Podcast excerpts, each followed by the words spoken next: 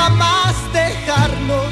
Probablemente esto. Son las 9 de la mañana, acabamos de escuchar las señales horarias y lo que no se nos puede olvidar nunca es que hasta ahora tenemos una cita con la vida en Andalucía, la actualidad de nuestra tierra de la mano de Domi del Postigo. Muy buenos días. Buenos días, cariño mío. ¿Cómo vas? Oye, ¿cómo has empezado de fuerte? De fuerte, no, de afectuoso, de cariñoso, de entregado. Como o sea, siempre, de entregado. como Aparte, siempre. ahora mismo te hablo como un oyente alucinado porque estoy hablando con la persona a la que estaba escuchando en la radio decir el informativo. Bueno, ¿y, y qué? Y yo estoy hablando con la persona que tiene 100.000 oyentes cada fin de semana. Bueno, pero yo todavía no he empezado, pero a ti te estaba oyendo y esa vieja magia, ¿no? De, de hablar con la persona que está saliendo por la radio, la que lleva la conducción, en este caso, de un espacio, en tu caso el informativo, es alucinante, sigue siendo alucinante y ojalá que eso nunca cambie. Mira, lo que está sonando, como te he escuchado que has hablado de que en el Teatro Isabel la Católica está este fin de semana, lunes incluido, ¿eh? el, el espectáculo en Tierra Extraña que tuve la suerte de ver en Madrid y que me, me tocó mucho, Margarita. Ojalá lo pudieran ver muchos andaluces. La verdad Y- que, que pinta muy bien, ¿eh? Lo que nos ha explicado nuestro compañero Jesús Reina invita a verlo. Pues Jesús sabe de qué está hablando. Pues mira, las interpretaciones de Alejandro Vera y del también andaluz Abelino Piedad, que está inmenso, ¿no? Ambos representando a Lorca y a Rafael de León en ese encuentro ficticio que tuvieron con Concha Piquer a pique de estallar la atroz guerra civil española. Eh, las interpretaciones son maravillosas y lo que cuentan, cómo lo cuentan y lo que pretenden trasladarnos para que eh, defendamos las libertades como ciudadanos de paz, alejados de radicalismos interesados en que todo acabe en un derramamiento de sangre, es muy necesario, de verdad, créeme. Y fíjate, ¿quién nos ha llamado? Me sorprendió ayer el, el mensaje de voz. Querido Domi y a todos tus oyentes de Días de, os mando un besazo enorme y os cuento que estoy en Granada. Estoy en una tierra que para mí no es nada extraña, representando la obra maravillosa de Juan Carlos Rubio en Tierra Extraña. Estamos en Elizabeth la Católica, eh, estuvimos ayer viernes y hoy sábado y mañana domingo estaremos a las siete y media. Así que aprovecho para mandarte un beso a ti y a tus oyentes, disfrutando de, esta tierra que también es mi casa, ¿no? Mi granada de mi arma, aunque echando muchísimo de menos a mi Málaga, pero siempre feliz de estar en Andalucía. Os mando un Gran besazo Diana enorme. Navarro. Ahora la tengo que llamar y decir, claro, que tú ya te habías adelantado. Bueno, mira, nunca está de más, ¿sabes? Vamos sumando, ¿te parece? Tú y yo siempre sumamos, me parece un beso, compañera. Un abrazo muy fuerte, feliz mañana de, Muy de grande, sábado. feliz mañana. Pues sí, hoy es sábado y es el último sábado, pero también el último día de abril. Un abril que ni se detuvo ni tiene pensado hacerlo porque mayo empieza este año en domingo y trae consigo la recuperación de la calle. Trae consigo mañana el Día de la Madre, trae consigo mañana el Día del Trabajo. Y entre otras cosas está trayendo consigo las cruces en Córdoba, también en Granada, la Virgen de Araceli en Lucena o, hombre, la gran feria de Sevilla que cuando termine el fin de semana que viene dará el relevo a la feria del caballo en la misma Jerez de la frontera donde ya suenan hoy los motores del Mundial de MotoGP y allí nos iremos en un ratito para pulsar ese ambiente de alegría y gasolina. Alegría como la que esta medianoche tras el pescadito dará su aplauso cuando se enciendan en el Real Sevillano de la feria miles y miles de bombillas y una gigantesca portada tras dos años de oscuridad y pandemia. ¡Ay, alegría! Que te como, ay, que te voy a comer. Ay, que te como y te como, que hay que te voy a comer. Esa carita tan bonita, parece un terrón de miel, parece un terrón de miel. Ay, que te como y te como, que hay que te voy a comer. Pero Abril se ha despedido con dos despedidas. Y a las despedidas estamos acostumbrados. Está sonando el Mani, con quien yo tenía afectos. Y qué pena que se nos fuera tan pronto, o qué pena que se nos haya ido ya Pascual González, que tanto aportó al mundo de la sevillana y fue un ser humano que tanto tuvo que aportar. Pero Abril se ha despedido con dos despedidas más que nos recuerdan que siempre estamos despidiéndonos aunque no queramos darnos cuenta. Esta semana, además de aquellos que solemos llamar anónimos, personas anónimas, pero que no lo eran sin duda alguna para las personas que les conocían y a quienes querían muy bien los suyos. Esta semana, entre los conocidos, ha fallecido el cardenal amigo de Sevilla, aunque Carlos Amigo no fuera sevillano, el afable, papable y amigo Monseñor Amigo.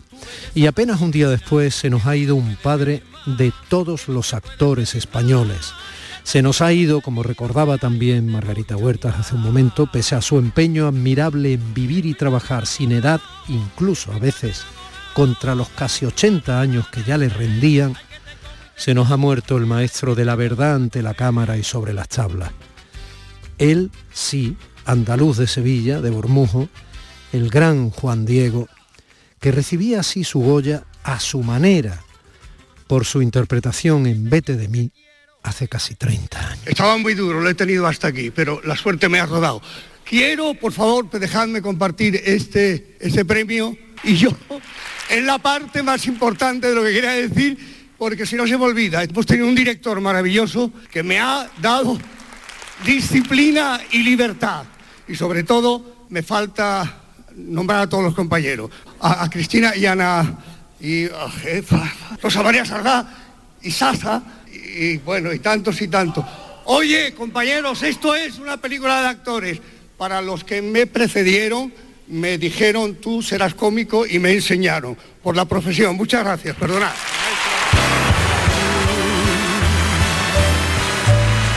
Que llenas todo de alegría y juventud, que ves fantasmas en las noches de trasluz y oyes el canto perfumado del azul. Vete de mí, no te detengas a mirar. Rosa María Sardá, Saza, aquellos a quien nombraba entonces eh, Juan Diego al recibir ese Goya por la película Vete de mí, tampoco ya están.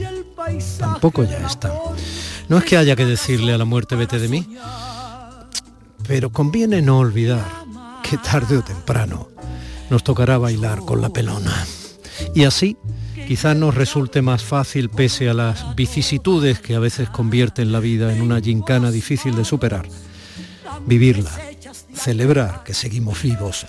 El resto de lo ocurrido esta semana sigue siendo marketing político, eso sí, con la fecha por fin de las próximas elecciones andaluzas, ya sabemos que serán el 19 de junio, y con el incesante y sangriento bombardeo ordenado por Putin para destruir a Ucrania y su pueblo, con un presidente Zelensky convertido ya en la portada de la revista Time en un símbolo moderno de resistencia y defensa de la democracia mundial. Un antiguo cómico que se ha convertido en un político serio que se niega a arrodillarse, geopolítica al margen, ante la fría crueldad del poderoso y loco magnate que le ha tocado tener de presidente en el país vecino. Y así comenzamos este último domingo de abril.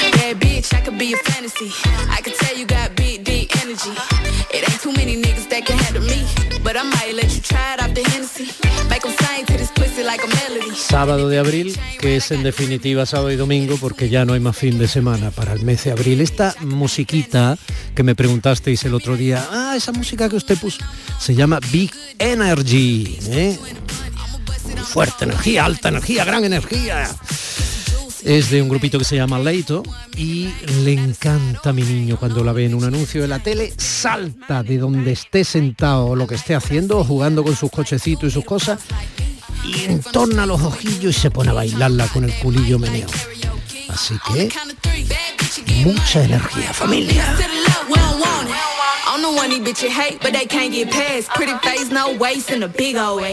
30 de abril de 2022 y hoy se acabó el mes que esta vez sí nos trajo Aguas Mil. Adiós Abril. Y entre abril y mayo Irene López Fenoy anda abriendo el bypass técnico en Sevilla para que nosotros emitamos este programa desde el centro de emisiones de Canal Sur en Málaga. José Manuel Zapico se afana ya aquí en la realización del programa, María Chamorro y Primisanz en la producción y en las redes. Y Domi del Postigo ante el micrófono a este lado de la radio pública andaluza invitándote a disfrutar en lo posible de este abrazo de radio que lo es, por favor, créeme Es un abrazo de radio pese al dolor y la poca gloria de lo que estamos viviendo a las puertas de Europa con la sangrienta invasión de Ucrania. Bienvenidos a este programa, Días de, días de desembarco en tus oídos, en tu pensamiento y espero que en tu corazón, si así nos lo abres. Andalucía. Y te invito a escucharlo con la pregunta de siempre. ¿Nos sentimos? En Canal Sur Radio, Días de Andalucía, con Domi del Postigo.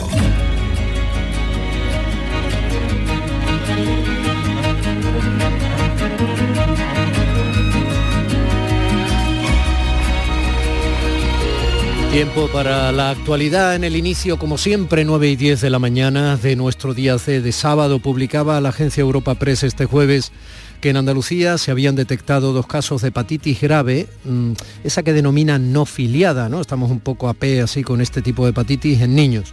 Uno de ellos confirmado y otro considerado más que probable en lo que va de año, según un informe del Centro de Coordinación de Alerta y Emergencia Sanitaria dependiente de Sanidad. Bueno, 13 era el número total de los casos detectados en España el jueves, 22 mm, en el informe de ayer. Son 22, eh, algunos eh, cumplen los criterios de caso confirmado, otros eh, siguen siendo probables y esos criterios mm, más o menos son los que se siguen según la investigación que se está estableciendo en el Reino Unido. ¿Por qué el Reino Unido? Porque el 5 de abril, el punto focal nacional del Reglamento Sanitario Internacional, de Reino Unido notificó a la OMS, a la Organización Mundial de la Salud, esos casos de hepatitis aguda grave de etiología desconocida, en principio niños menores de 10 años que previamente estaban sanos. ¿vale? Entonces ahora se ha subido un poco la edad, son niños menores de 16 años, aunque la mayoría siguen estando entre los 2 y los 10 años. ¿no?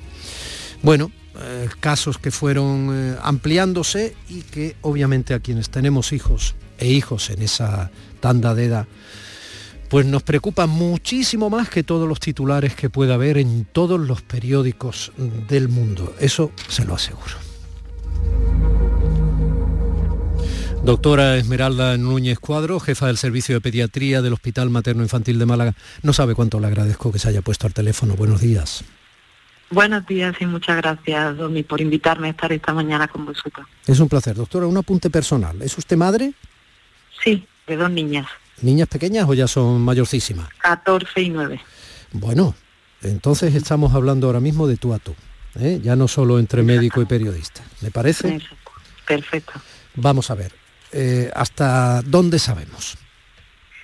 Pues sabemos que, se han agrupado una serie de, casos de hepatitis aguda grave en un área concreta del Reino Unido y, tras saltar esa alerta que, que comentaba la Organización Mundial de la Salud, pues todo el mundo se ha puesto en, alerta y en vigilancia.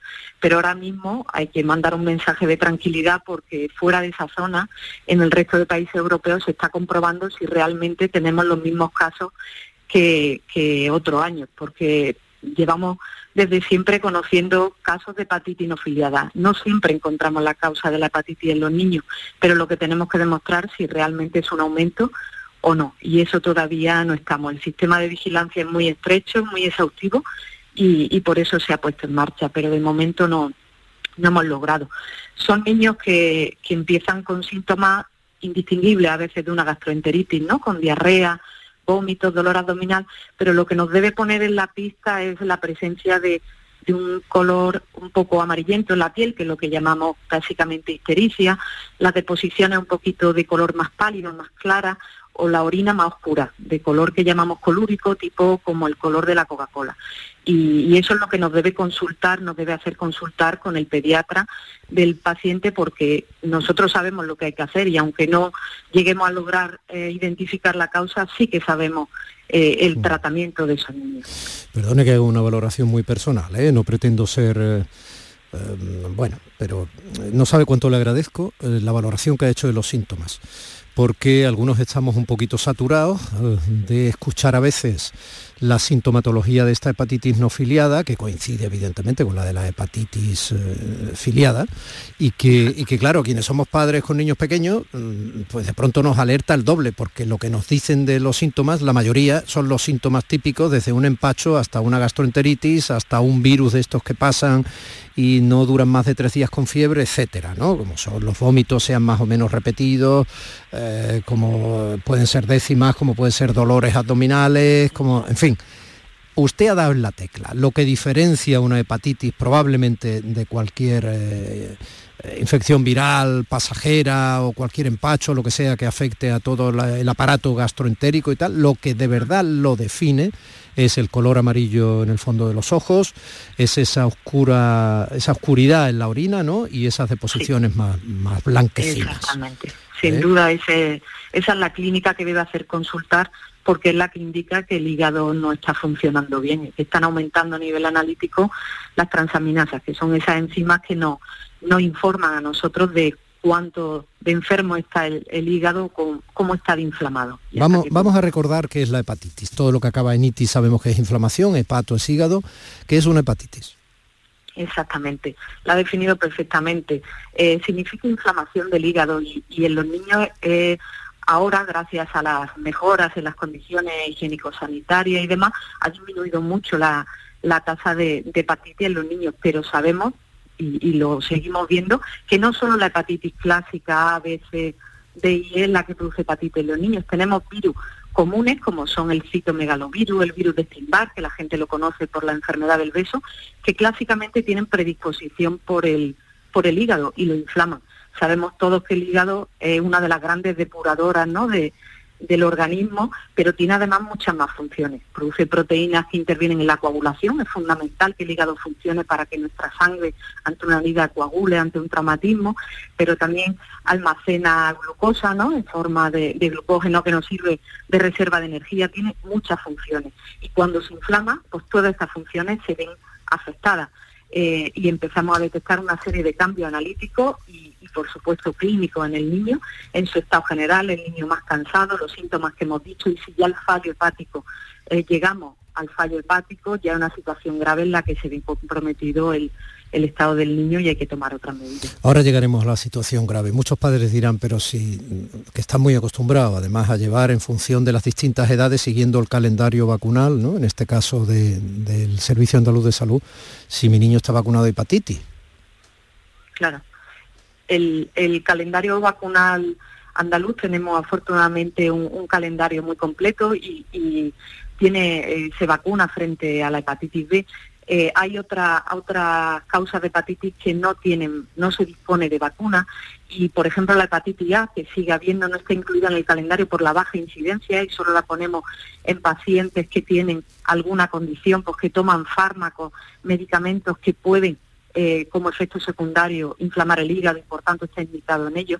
Pero como decía, hay muchas causas que afectan a los niños, como infecciones virales que suelen pasar de manera banal, sin, sin grandes consecuencias, y aunque afecten al hígado es de manera transitoria y que no tenemos, no disponemos de vacunación. Hay, hay muchos virus de los que no tenemos vacuna. Bueno, hablábamos de casos graves. Parece ser que está en un 10% aproximadamente la gravedad en los niños que adquieren esta hepatitis no filiada. E incluso han tenido que recibir ya algunos trasplantes. Es cierto, pero de momento en España, como tú bien has comentado en la introducción, eh, hay 22 casos en investigación, de los cuales ya tres se han descartado, y de momento eh, en España no hay una alarma de trasplante, de que haya aumentado la tasa de, de trasplante hepático en los niños. Cuando, como os decía ya, el, el hígado, que es la gran depuradora, empieza a fallar, y vemos analíticamente nosotros que esa, esa enzima hepática, lo que llamamos transaminasa, empiezan a subir y los productos que debe producir el, hígado no, no, no, se llegan a producir, las proteínas de la coagulación que os decía, ya no tiene capacidad de dar esa energía que produce en forma de glucógeno y empieza a fallar, es cierto que llega un momento en que eh, la única solución es el recambio de, del órgano. Y eso lo vemos nosotros en el momento, esos niños llevan un control muy, muy exhaustivo, algunos evidentemente llegan a, precisar cuidados intensivos y los vigilamos allí, y en el momento que vemos esa alarma analítica y clínica del niño, ya a veces hay que llegar al trasplante como única solución. Pero de momento, como os digo, y, mandando un mensaje de tranquilidad, eh, en Andalucía no estamos en esas circunstancias. Solo se han detectado dos, uno de ellos con el retroscopio, es decir, mirando hacia atrás, uno de marzo y otro de abril, y de momento no hay mayor incidencia que, otro año. No hemos podido demostrar esa asociación. doctora, ¿por qué se hizo pediatra? pues por el compromiso que creo que tenía con la, con la sociedad y porque sin duda creo que, no hay mejor población para atender que los niños que son los, los adultos de, del futuro. Creo que si volviera a elegir todavía la especialidad después de hacer el MIT, sin duda repetiría la misma, la misma especialidad. Pues eh, creo que eso da garantía de su capacidad de, de interés, de su esfuerzo, obviamente la vocación en una profesión sanitaria y más en un asunto tan delicado como es la atención a nuestros niños, que no son fáciles muchas veces, ¿eh? porque bueno, un adulto a veces, eh, quiero decir, tiene su propio idioma, aunque hablen nuestro idioma, no siempre se expresan en fin, son muy especiales, ¿no? En función de las edades, además, y llegar a, diagnosticar muchas veces un padecimiento que efectivamente puede ser un virus pasajero que no deje secuelas y que más o menos forme parte de su proceso de inmunización a lo largo de su vida, eh, no es fácil, no es fácil, es delicado, ¿no? Así que... Sí, sí, la verdad que sí, que, que cuando trata al niño tienes varios interlocutores, tienes que escuchar a los padres, que casi siempre o si no siempre llevan la razón, a veces los abuelos, pero sobre todo el niño. El niño, aunque no te hable, hay que, hay que explorarlo desde arriba hacia abajo y, sin olvidarte ningún gesto ni signo, que a veces son la clave que te ponen en la pista de, mm. saber lo que tiene.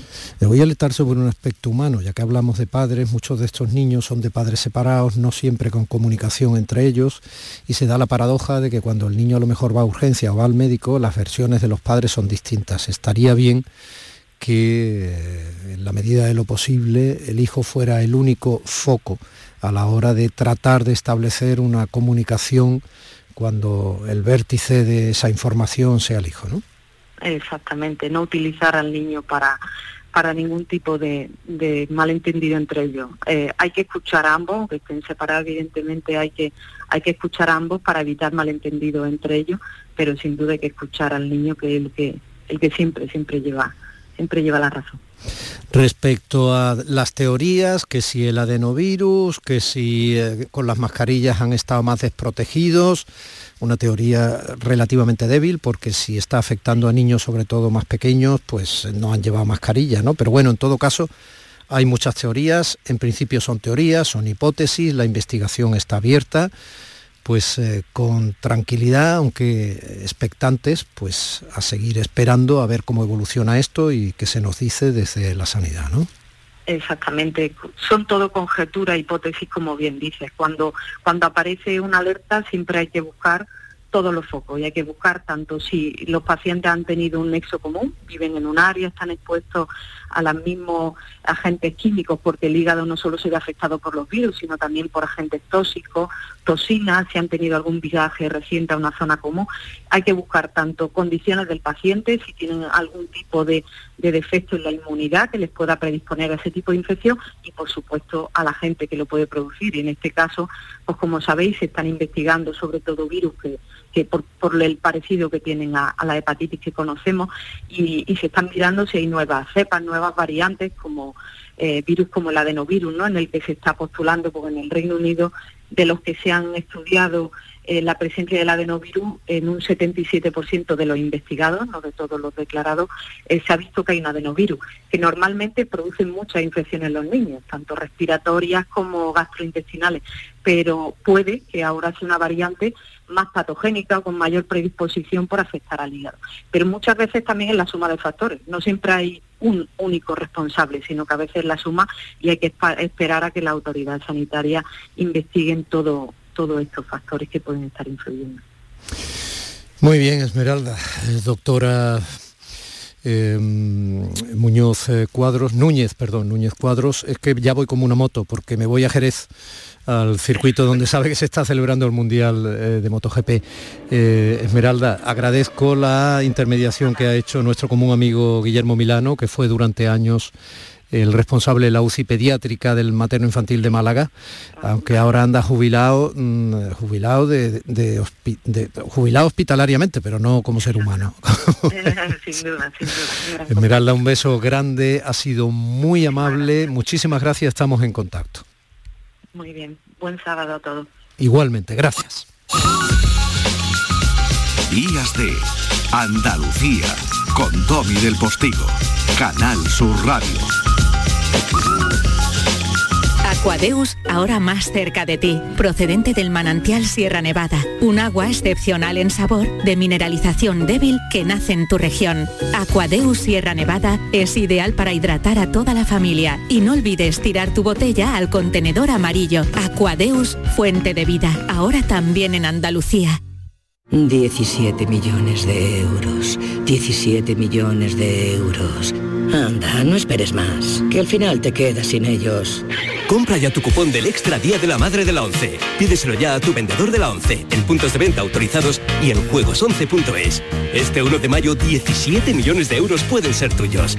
Extra Día de la Madre de la ONCE. Compensa y mucho. A todos los que jugáis a la ONCE, bien jugado. Juega responsablemente y solo si eres mayor de edad. ¿Te está afectando la subida de la luz? Claro que sí. Por eso en Insolac Renovables instalamos paneles fotovoltaicos de autoconsumo con los que podrás generar tu propia electricidad. Y ahora con las nuevas subvenciones de la Agencia Andaluza de la Energía lo tienes mucho más fácil. Entra en insolacrenovables.com e infórmate de las ventajas que tiene el autoconsumo. Insolac, expertos en energías renovables desde 2005. Circo Sensaciones en la Feria de Sevilla presentan a los ganadores de Got Talent España 2021. Desde Ucrania, dúo Turkiev. Además de acróbatas aéreos, malabaristas, equilibristas, magia, los payasos sevillanos Remache, Rocky, Pelo Pincho. Desde el 29 de abril al 8 de mayo. Funciones todos los días. Entradas en taquilla del circo y en atrápalo.com. Circo Sensaciones en el recinto ferial.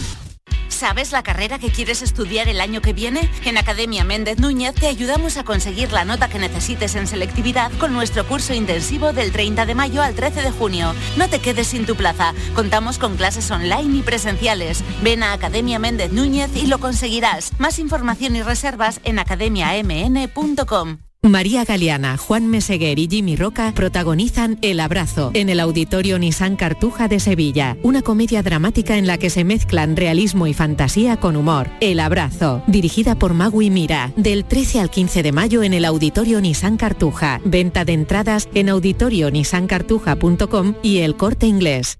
Jesús Vigorra, Mariló Maldonado, Yuyu, Rafa Cremades, Domi del Postigo, Pepe da Rosa. Todos están en Canal Sur Radio Sevilla.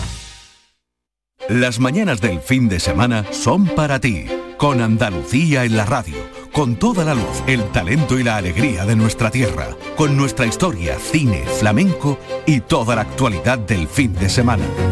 Días de Andalucía, con Domi del Postigo, los sábados y domingos desde las 9 de la mañana. Quédate en Canal Sur Radio, la radio de Andalucía.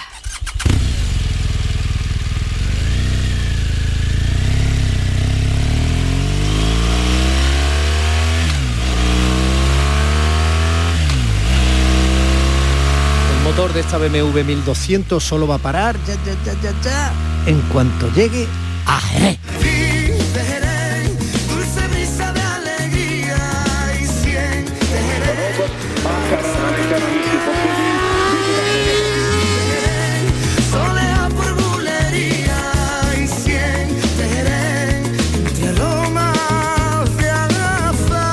Pablo, buenos días. Hasta David de María está cantando esta canción a su tierra, subió en la moto. ¿Qué tal? Buenos días. Qué bueno, David de María. Lo tenemos siempre que lo necesitamos, ¿eh? Es un tipo siempre disponible y siempre dispuesto a cantar lo bueno que tiene nuestra tierra, ¿eh? Mi querido Pablo Cosano, qué suerte tenerte ahí. Dime exactamente cómo estás. Dame un poquito de color de este directo ver. previo a lo que va a ser, eh, bueno, pues las carreras de mañana, ¿no? Que podremos sentir, escuchar y seguir a través de Radio Andalucía Información. Pues mira, estoy en la cabina número 25 que está eh, justo sobre la tribuna de la recta principal. Estamos en la zona de comentaristas. Eh, enfrente lo que tenemos es la calle de garaje, es decir, los boxes donde entran y salen las motos. Ahora mismo Moto 3, que es lo que está haciendo eh, el entrenamiento número 3, la Free Practice número 3, que es lo que se llama. Es la primera de la mañana, le quedan 10 minutos todavía entrenamiento. Eh, están un poquito complicadas las cosas porque hay todavía zonas de la pista que están con sombra y entonces el asfalto tiene dos temperaturas y están bueno pues haciendo unas trazadas un poco diferentes para huir de esas zonas más frías para evitar deslizamientos y caídas como hubo ayer en alguna que otra ocasión. Eh, ahora mismo lo que tenemos, como te digo, es el entrenamiento de Moto 3 y durante toda esta mañana pues van a seguir entrenando las distintas categorías, Moto 2, Moto GP, también la Rookies Cup, que es la competición de los más pequeños, y la competición de moto eléctrica. Y después tendremos a partir de las 12 y media ya las distintas clasificaciones para la carrera de mañana. Ahora mismo este es el sonido que tenemos dentro de esta cabina de retransmisión, la número 25, sobre la recta de meta, pero voy a abrirte la puerta para que veas el sonido que hacen las motos más pequeñas. A ver, ya estoy fuera, estoy ahora en el pasillo trasero y lo que doy es a la curva eh, Sito Pons, que está más o menos en la curva número 5, es el curvón grande que hay en la parte trasera del circuito de Jerez, justo debajo de la torre de Tío Pepe, que es uno de los emblemas de este trazado. Mira, así suenan las motos parece una avioneta, Pablo. Ya no te oigo, a ver. Dile al de la avioneta que se salga del circuito. Efectivamente, parecen em, sonido de motores de avión y te digo que estas son las pequeñas. Hmm. Cuando sale MotoGP el sonido es ensordecedor. Aquí además tenemos la suerte de que estamos en la cabina de retransmisión y lo que tenemos delante es la pista, la recta principal y aquí es donde se forma la parrilla de salida. Tenemos todas las motos, las veintitantas motos que van a salir a la vez con los motores rugiendo y cuando dan ese primer acelerón, cuando se pone el semáforo en verde, es un auténtico estruendo. Bueno, hoy tenemos, eh, como te digo, mucha actividad en cuanto a los entrenamientos y las clasificaciones, esencial para la carrera de mañana. Y el público que vuelve por fin después de dos años de ausencia está llenando las gradas, bastante más que ayer, era lo previsible. Ayer hubo una buena entrada, había miles de espectadores disfrutando de los primeros entrenamientos y hoy, a pesar de que es temprano, yo veo que ya hay algunas gradas que están empezando a llenarse. Evidentemente no al 100%, están las gradas al 25%, pero a esta hora de la mañana eso es bastante para ser un sábado y de momento no hay incidencias a pesar de que ya anoche comenzó la fiesta en buena parte de la provincia, no solamente en Jerez, sino también en el puerto de Santa María, por ejemplo, en Chiclana, en Conil ha habido eh, eh, fiestas moteras, eh, afortunadamente sin incidentes, solamente con alguna que otra asistencia leve. Hoy tendremos, por ejemplo, aquí al consejero de deporte, Manuel Alejandro Cardenete, a la una va a asistir a estos entrenamientos y luego, bueno, pues disfrutaremos, como te digo, de todos los eventos que hay paralelos a, a las motos, porque después de que acaben la actividad aquí en el circuito, en Jerez hay un montón de actividades para los moteros, entre otras, por ejemplo, hay una exposición de, motos clásicas, de motos desde los años 20 hasta la actualidad de coleccionistas de la provincia de Cádiz, que es una auténtica maravilla. Entre otras está la Derby, con la que Ángel Nieto ganó eh, algunos de, de sus 12 eh, más unos campeonatos del mundo, la Derby de 80 centímetros cúbicos. Eh, hoy vamos a estar aquí en esta cabina de retransmisión, voy a estar yo contando bueno, todo lo que acontezca, pero mañana tendremos una programación especial en RAI, que se llama RAI y que va a empezar a las 10 de la mañana y terminaremos a las 3 de la tarde. Como siempre, como venimos haciendo cuando se puede acceder al circuito, los dos últimos años nos ha sido imposible por las restricciones de la pandemia, eh, bueno, pues eh, vamos a tener un programa que no solamente va a contar lo deportivo, sino también todo lo que supone este evento para Jerez, para la provincia y para Andalucía. Y por supuesto mucha información de servicio público, con el estado de las carreteras, si hay incidencias, y eso es muy importante porque hay que estar atentos a la radio, porque durante toda la jornada, hoy ya ha empezado, las distintas carreteras y autovías que llegan hasta el circuito en muchas ocasiones tienen carriles que están cambiados de sentido según interese. Ahora mismo, cuando yo he llegado hace ya una hora aquí al circuito, eh, una de las autovías tenía uno de los carriles en sentido hacia el circuito em, eh, inverso, tenía unos conos puestos y eso hay que estar muy atentos. Eso cuando eh, terminen los entrenamientos y salga todo el mundo de aquí, se hará la inversa. Los carriles que son de acceso al circuito se les dará la vuelta y serán de salida hacia Jerez. Así que para eso tenemos la radio de Andalucía, para ir informando a todos los oyentes de cuándo se van dando la vuelta a estos carriles y por supuesto a, las incidencias. Tendremos hasta a 10 compañeros por aquí repartidos en el circuito y también en Jerez aquí. Estará Pepe Rosales en la parte técnica con eh, David Gallardo presentando el programa Ray Motos, Pedro Sánchez en la narración deportiva acompañado del expiloto Iván Moreno que nos va a aportar los comentarios técnicos y luego estaré también eh, yo dando vueltas por el Pado buscando protagonistas para eh, ir pulsando también la actualidad y en los estudios de la Plaza de las Angustias de Canal Sur Radio en Jerez, en la técnica estará Marcelino Fernández y luego en la redacción deportiva Pilar Hernández y Carlos Gonzalo y también en la eh, redacción de informativos nuestro compañero Salva Gutiérrez que nos irá informando puntualmente también de toda de todo aquello que vaya aconteciendo. Pablo va a creer que no, pero te has ganado el sueldo. los he anotado todos. Hombre, los, compañeros que hacen un trabajo tan importante aquí que lo llevamos haciendo durante tantos años con un, programa como Raimotos, siempre hay que mencionarlo porque ellos sí que se ganan el sueldo, nos pasamos horas y horas aquí en el circuito dando vueltas para llevar siempre la mejor información y creo que lo conseguimos. Sí, señor, yo eh, estoy de acuerdo contigo, siempre hay, espérate, espérate, espérate, que vamos como una moto, siempre hay que mencionarlos, pero no siempre se les menciona, entonces te digo, ole tú, ole tú porque lo has hecho y te has preocupado de hacerlo. Además, como una verdadera moto, qué cabeza. Oye, eh, estamos hablando de tres años sin, sin motos en Jerez. Supongo bueno, ha habido motos, lo que no ha habido es público. Eh, sí, bueno, eh, perdón, perdón, quería decir, claro, sin, sin gradas, sin público en las gradas, a eso me refería. En realidad, efectivamente, esto, ¿sabes por qué? Porque sé que al respecto tienes valoraciones ni más ni menos que de Mar Márquez y Rins sobre el asunto, ¿verdad? Sí, sí, porque es que mm, que los, los, aficionados vuelvan a las gradas, sobre todo a los pilotos españoles, les supone un plus. Esto es lo que opina un ocho veces campeón del mundo de motociclismo, Mar Márquez, y también el piloto español de MotoGP, Alex Rins. Hay circuitos que se nota más, menos, pero pero Jerez se nota, Nieto Peluqui que esté lleno de gente, eh, la gente tiene ganas, eh, seguramente pues en la ciudad siempre con precaución y prudencia pues habrá muchos moteros, eh, ambiente, fiesta, que es lo que necesita el motero, ¿no? volver esa, a esa normalidad. Sí, eso, eso mola. Al final tener el público cerca, sentirlo, pasar por eh, Nieto Peluqui y, escuchar ¿no? Eh, ese, ese ruido es, está muy bien, da esa pequeña, ese pequeño empuje, ¿no? Vamos a ver, Pablo. Pues, Nieto Peluqui espérate, espérate, eso te iba a decir. Eso te iba a decir, Nieto Peluqui no, es una calle... Con, con las motos? Bueno, pues métete, métete en uno de los. Métete en una de las cabinas otra vez. Esas cabinas. Eh, te digo, Pablo, que Nieto Peluqui efectivamente no es una calle del barrio Santiago, estamos hablando de uno de los de las zonas del circuito donde se además se adosa mucho público, Nieto Peluqui que recuerda a Ángel Nieto y a Peluqui que fue un piloto jerezano, ¿no? Me comentaba hace un momentito virutas de goma en las redes que mi compañero José Manuel Zapico. Ahí está, es que Zapico de esto sabe tela. Zapico conoce el circuito mejor que el director y mejor que muchísimos de los pilotos porque se lo ha recorrido de pe a pa andando en moto en coche y es lo que haga falta. Ese, ese sí que sabe cuando queramos algo de asfalto y de gasolina, le preguntáis a, Zapi y es una enciclopedia con patas. Eh, bueno, te digo que las curvas Nieto y Peluqui es la zona eh, quizá más revirada del circuito, son varias curvas enlazadas, empiezan a izquierda, luego derecha, derecha, derecha, eh, y luego ya sale hasta la entrada a boxes y lo bueno que tiene es que es una zona donde hay una montaña donde se eh, amontona muchísimo público. Y te digo amontona porque literalmente es así. La gente se sienta en esa ladera y ahí hay decenas de miles de personas justo detrás de las gradas que hay, porque hay gradas con sus asientos normales que por supuesto también están llenas.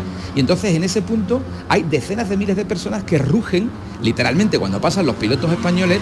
Y entonces los eh, pilotos dicen que a pesar de que van con el casco, con los tapones puestos en los oídos, escuchan literalmente a la grada ese rugido y les supone un plus y, empujan un poquito más, van más allá del límite. Y eso hace bueno pues que aquí los pilotos españoles tengan ese plus y que tengan bueno pues ese agradecimiento hacia, hacia la afición eh, que se pone ahí en esa zona de, Nieto y Peluqui y la Pelús, así se llama ese, esa zona de monte donde se eh, amontonan tantísimos aficionados, es una de las zonas además donde más metros de pista se ve y por lo tanto, bueno, pues es mucho más interesante. Aquí, por ejemplo, donde estamos nosotros, en la cabina de retransmisión, lo que vemos es la recta de meta. Es decir, los pilotos pasan, son un suspiro y ya no los volvemos a ver hasta la siguiente vuelta. Nosotros tenemos la suerte de que tenemos la puerta trasera, esta por donde yo te enseñé antes, que sí tenemos acceso a, la curva número 5, a la curva Sitopón y un poquito hacia la parte de arriba, hacia la, eh, curva Michelin, eh, que es la, la número 3, la número 2, perdona, pero, pero poquito más. Entonces nosotros lo que hacemos es mirar los monitores de tiempo. Seguimos la carrera viendo los tiempos que va haciendo cada piloto y se va siguiendo perfectamente la evolución de la carrera sin necesidad de tener visión directa de lo que están haciendo los pilotos. Hombre, siempre se agradece eso de verlo, por eso Pablo. tantísimos aficionados. Muy bien, muy bien, querido mío. Eh, tú te has casado en Jerez, lo digo porque una de las muchísimas curiosidades del circuito es que hay gente que se casa allí, ¿no? Aquí hay gente que se ha casado, efectivamente. yo, me casé, yo me casé en Cádiz con vino de Jerez. No, no es una mala amalgama. Pablo, un verdadero lujo tenerte, insisto. Un abrazo fuerte. Un abrazo muy grande, muchísimas gracias. Palpando esa previa de ese Mundial de MotoGP que tiene a Jerez como absoluto protagonista.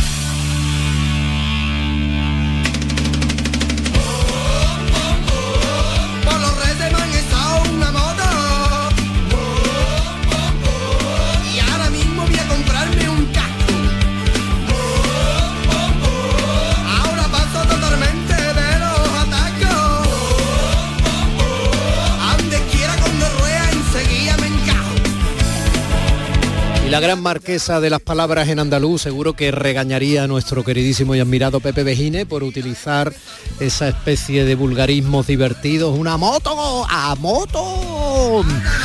Pero como ella tiene mm, capacidad sobrada para entender la diferencia entre lo correcto y lo incorrecto, seguro que es generosa en el juicio. En todo caso, se lo vamos a preguntar. El olivo de las palabras.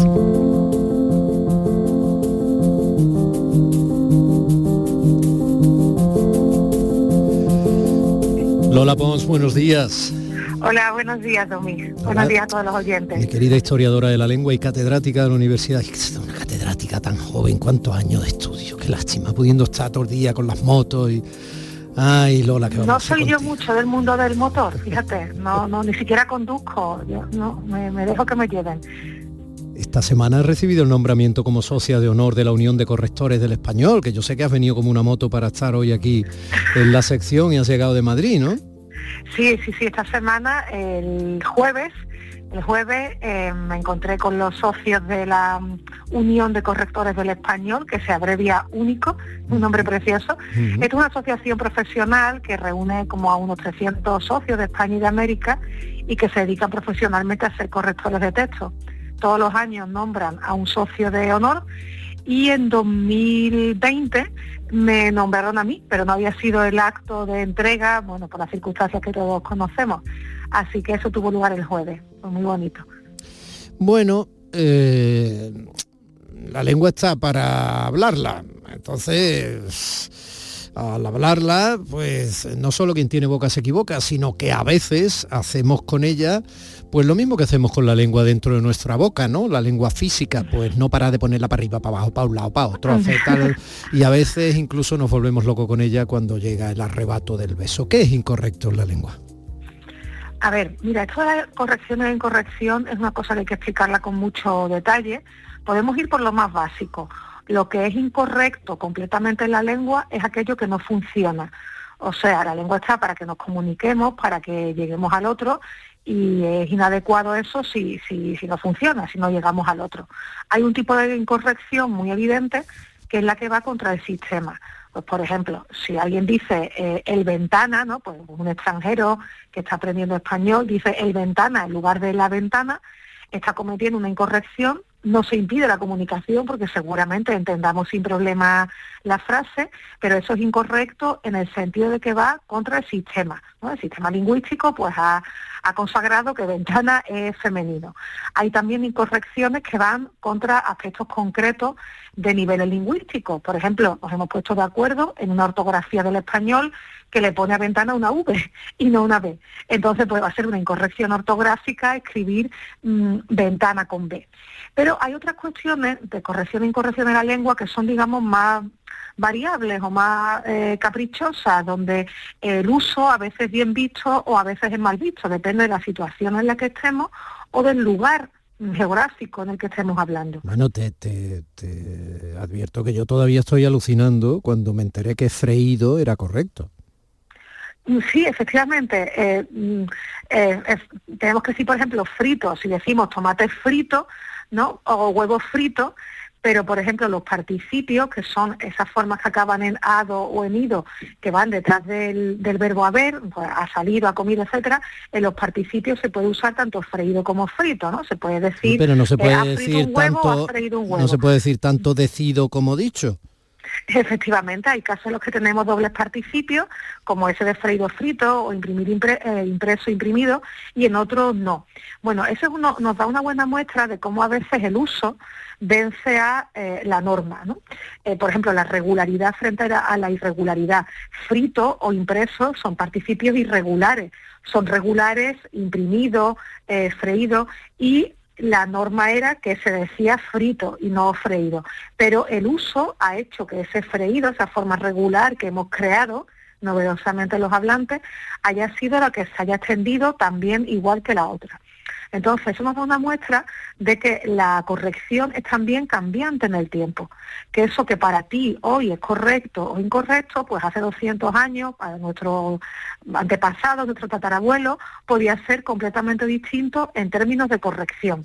Seguramente una cosa eh, incorrecta hoy se convierta en correcta dentro de unos siglos, pero no siempre pasa. Hay cosas incorrectas que se quedan siempre así. pero eso es muy peligroso. En algún momento tendremos que partir de una norma para todos y no el hecho de que yo robe todos los días convierte mi ladronicio en, en algo admitido, ¿no? Admisible. O sea, estamos hablando que entonces las instituciones de la lengua, como árbitros legisladores, pues, pues, pues de ellas depende que en un momento determinado la norma estalle o no.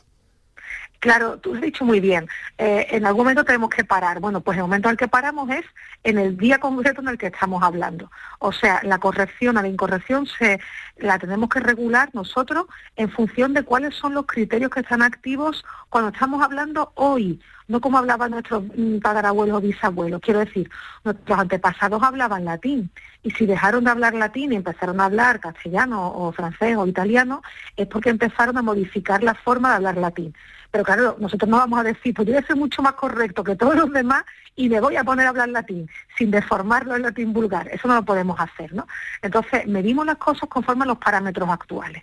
Y en los parámetros actuales, pues resulta que decir, por ejemplo, habemos mucho que escuchamos este programa, hombre, en sí mismo es una buena frase, Domi, porque está muy bien. Este programa tiene que escucharlo toda Andalucía. La verdad es que has cogido un ejemplo formidable. Claro, pues ese ejemplo de habemos eh, eh, incluye ese verbo haber con sentido existencial, como dicen los filólogos, o sea, incluyendo a toda la gente que existe, que escucha este programa, y eso se siente como, como incorrecto. Si dentro de mil años va a cambiar, bueno, pues no lo sabemos, no se pueden hacer predicciones, pero tenemos que, que, regir por, por el momento actual. Y en el momento actual, si uno dice habemos, sí, se comunica, sí, es entendido por el otro, pero es calificado también como un hablante eh, poco cuidadoso por los demás, ¿no? Entonces ese tipo de fenómenos hay que, mm. hay que evitar. Bueno, vámonos a, una de las médulas de todo esto, ¿no? De lo correcto y lo incorrecto. Eh, ¿Qué diferencia hay entre lo dialectal y lo vulgar? Bueno, esto es interesante. A ver, lo dialectal nosotros lo solemos entender por una, una diferencia geográfica, ¿vale? Esto mm, filológicamente eh, usamos ese término de una manera más amplia, pero digamos que en el ámbito común la sociedad piensa, eh, y no es incorrecto por otra parte, que eh, un dialecto es una diferencia geográfica, el dialecto de tu pueblo y el dialecto del mío, ¿no? El mm. dialecto de esta zona frente al dialecto de otra, muy bien. y algo dialectal puede ser una diferencia de pronunciación, por ejemplo las del español de Andalucía, una diferencia de vocabulario, ¿vale? Pues en Canarias llaman guagua, lo que nosotros llamamos autobús, una diferencia gramatical. Muy bien, pues esas diferencias, sean de pronunciación, de gramática, de vocabulario, pueden estar consideradas por los demás como vulgares o como no vulgares. No todo lo dialectal es vulgar ni todo lo vulgar es dialectal. Por ejemplo, la pérdida de la D entre dos vocales en español, comío, llegado, etcétera, eso se da en muchas zonas de, la comunidad hispanohablante. eso no solo lo hacemos los andaluces, ¿verdad? Y eso, por ejemplo, resulta que cuando hacemos participios en y decimos llegado, eh, estudiado, está mejor visto que cuando perdemos la D en los participios en ido y decimos he comido, he bebido estudiado, pues los participios en ido con la de pérdida se ven más vulgares que los participios en ado. Mm. Entonces, el fenómeno es el mismo, pero la consideración que le dan los hablantes al fenómeno puede ser que una cosa la consideran vulgar y otra no. Yo creo que a veces nos equivocamos cuando hacemos equivaler lo dialectal con lo vulgar. Por ejemplo, mm, pasa mucho, y claro, y estamos hablando del andaluz, cuando la gente confunde eh, utilizar el andaluz, por ejemplo, en la tribuna pública, en un medio de comunicación, con hablar con todo tipo de vulgarismos, con hablar con una total naturalidad en la que no se filtre ningún rasgo vulgar. Pues no, hablar en andaluz no significa necesariamente eh, incluir todos los vulgarismos que tiene el andaluz como tienen otros dialectos o que a veces son vulgarismos que no son exclusivos ni siquiera del andaluz. Tú puedes hablar andaluz, pero tienes que eliminar decir lo de me se ha caído, porque me se ha caído es un vulgarismo. Eh, pero haz el favor de no mirarme como si yo fuera más vulgar que tú cuando yo te diga qué te pasa en vez de qué te pasa. claro, ¿qué hacemos con este tipo de cosas? Hay cosas que pueden ser vulgares, depende, pues si a lo mejor tú estás, eh, me llamas por teléfono relajadísimo un domingo por la tarde y me dices, eh, ¿qué pasa Lola ceceando? o qué paja con el ejejeo o bueno, hay determinados entornos donde determinados rasgos se ven em, eh, más naturales, más mejor vistos que, que otros. Em, el ceseo, por ejemplo, o sea, decir sábado en lugar de sábado, es un fenómeno que durante años se ha considerado muy vulgar. Esto es muy injusto porque históricamente el ceseo es como el hermano eh, gemelo del ceseo, de eso de decir, por ejemplo, corazón o Mm. cerveza. Mm. Son los dos el mismo fenómeno. Pero en Sevilla Capital se cesea y no se cesea. Y eso ha hecho que el ceseo esté mejor visto que el ceseo. ¿Está mal cesear en público? No, a veces que realmente tenemos que pensar qué significa eso de, de hablar mal. Hablar mal no es tanto una pronunciación concreta, sino otros factores en los que podemos hablar Claro. ahora. ¿no? El Pero que problema, el problema no está en decir se me viene ahora el tiempo encima. El problema está en decir me se viene ahora el tiempo encima. y se nos viene, Pero, ¿verdad? se, pero se Bueno. nos viene, cariño, se nos viene. Poema para terminar, Lola. Poema para terminar, hombre, Becker, Becker. Esta apertura de, la- de las rimas de Becker. Qué maravilloso lugar la glorieta de Becker en tu parque de María Luisa Sevillano. Tenemos que quedar allí. Tenemos que quedar y Bueno. tenemos que apelar a que el vandalismo de los ciudadanos los respete. Sí, no, no, los ciudadanos no, son los que lo hacen. ¿eh? los Que- animales, los animales no son Bueno, ciudadanos. vamos allá. Yo sé un himno gigante y extraño que anuncia en la noche del alma una aurora y estas páginas son de este himno cadencias que el aire dilata en las sombras. Yo quisiera escribirlo, del hombre domando el rebelde, mezquino idioma, con palabras que fuesen a un tiempo suspiros y risas, colores y notas. Pero en vano es luchar, que no hay cifra capaz de encerrarle y apenas, oh hermosas, si teniendo en mis manos las tuyas, pudiera al oído cantártelo a solas.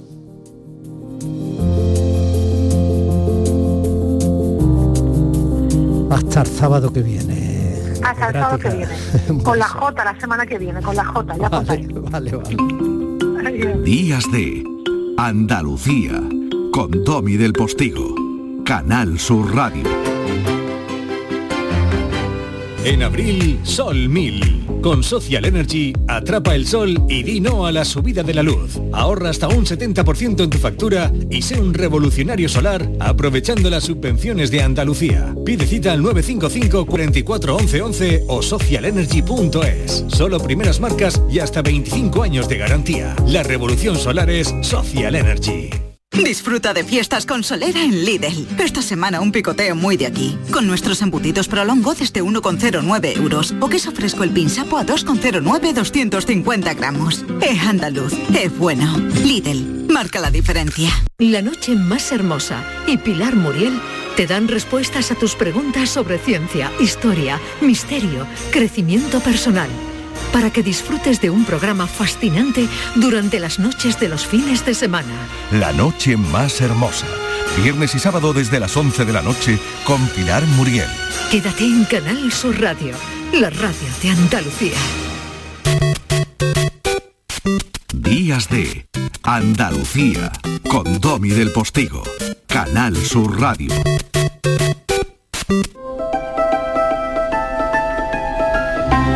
Ya saben que la suerte está echada, llevamos meses eh, haciendo el seguimiento desde el corazón y la radio pública andaluza de esa iniciativa del maestro de familia con corazón de tiza del profesor Francisco Cifornel, cañailla de pro, eh, este gaditano que se empeñó en armar la convocatoria de pedir el premio Princesa de Asturias a la Concordia para los niños y niñas de nuestro país por su magnífico comportamiento durante la pandemia. Fran, buenos días. Buenos días, Domi. ¿Qué tal? Pues muy bien, cuando te oigo y de entre tantas y tantas adscripciones, recordemos que ya está cerrada la convocatoria, que será en junio cuando el jurado nos diga algo, ¿no? Estamos ya a pique de un repique. De entre tantas y tantas, por ejemplo, Serafín Zubiri, el cantante Serafín Zubiri, que se apuntaba así. Bueno, yo creo que una de las lecciones que tenemos que sacar en positivo de, esta pandemia ha sido la que nos han dado los niños, ¿no? por su comportamiento, por lo bien que, que se han portado, porque, bueno, era todo nuevo y no teníamos experiencia al respecto. Y la verdad que es una lección maravillosa que nos han dado de capacidad de adaptación, de resiliencia que yo creo que se merece sin duda eh, el mayor de los premios. Y él de capacidad, adaptación y resiliencia también sabe, ¿eh? porque evidentemente es uno de los pocos artistas que han trascendido un poco los niveles de popularidad por su talento, por su manera de estar en el escenario, siendo ciego, ¿no? Sí, sí, la verdad es que es un ejemplo de superación impresionante. Y lo que muy poca gente sabe de Serafín es que es un deporte de deportista de élite impresionante, con el récord incluso de, de pruebas de atletismo en España y, lo tiene muy calladito, pero es un, es un fuera de serie. Muy bien, eh, Fran, supongo que todo bien. Entiendo que tu reflexión de hoy va pegada a qué. Pues como saben hemos vuelto, querido Domi, ya a las escuelas y, venimos sin mascarillas. Yo hace tiempo que no que no veía la sonrisa de, mis pequeños, se me había olvidado cómo, cómo eran. Y, es verdad que a niveles inferiores la verdad que lo han llevado bien, pero cuando nos encontramos con, con esa edad crítica de 11 o 12 años, no sé si lo sabrás, pero hay un síndrome que dicen los expertos que se llama de, de la cara vacía, que no vaciada en la cual esa, esa mascarilla pues le permitía a ellos ese pequeño escudo de taparse sus imperfecciones y, y, demás. Eh, entonces, a raíz de esto, cuando ya esas mascarillas han desaparecido, pues resulta que, estamos notando a niños muy, muy silenciosos, muy callados, con, un, con un mundo interior que no son capaces de, explicar. Entonces mi reflexión al día de hoy eh, se llama Silencios que dicen mucho, Domi. Y es que nos reímos con el alumno que habla mucho, nos asombramos de aquel que a su corta edad es capaz de recitar países recónditos en incomprensibles mapas, nos preocupamos ante el llanto desconsolado de caídas o accidentes acaecidos en el aula, y sin embargo tendemos a obviar al niño que se escuda en el silencio. Ojo con esto, cuidado. En multitud de ocasiones hay niños que ocultan sus lágrimas, su tristeza, su agravio, su pena, en forma de ausencia con la complicidad del silencio atendamos a esos niños porque sus silencios, Domi, dicen más que cuando hablan. Claro que sí, claro que sí. Y saber desentrañar, respetar, cuidar, mimar y sacar la información necesaria de ese silencio es función de las familias, pero sobre todo es función de los maestros, Fran. Pues sí, y sobre todo de, como tú bien dices al principio de esta sesión, de esos maestros de familia que cada vez son más y que en estos tiempos de pandemia, pues la verdad que uno le da exactamente igual que sepan cuál es el área de un círculo o cuál es el área de un triángulo, al final lo que muchos de ellos necesitan es saber que hay alguien delante que los comprende, que los apoyan y que les da ese abrazo cuando es necesario. Así que hay también abrazo para ellos. Sobre todo en esas edades tempranitas, ¿no? es, Efectivamente. Es que es fundamental, fundamental. Hoy no tengo ganas de hacer nada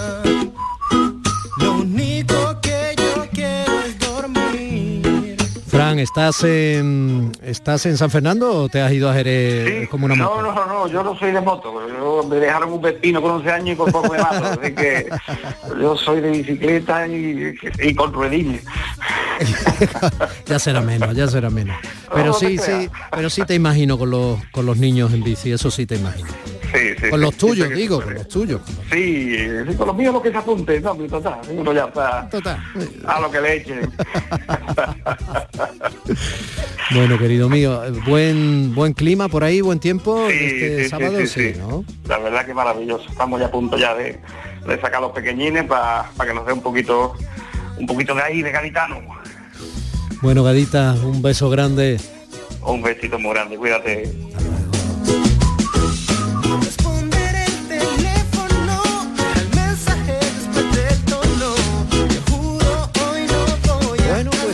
Así, así nos hemos puesto aquí y aquí donde es, en tus oídos, en tu corazón, en tu cabeza, gracias a la generosidad que tienes estando del otro lado de esta emisión de la radio pública que pagas y eh, que tiene Andalucía como único origen y evidentemente como destino único, como debe ser. Bueno, pues aquí a las 10 casi de la mañana, prácticamente. Y ahora a partir de la segunda hora después del boleto informativo, te invito a conocer a gente muy interesante y a aprender algunas cosas que al menos yo no sabía. Vuelve. Días de Andalucía con Tommy del Postigo, Canal Sur Radio.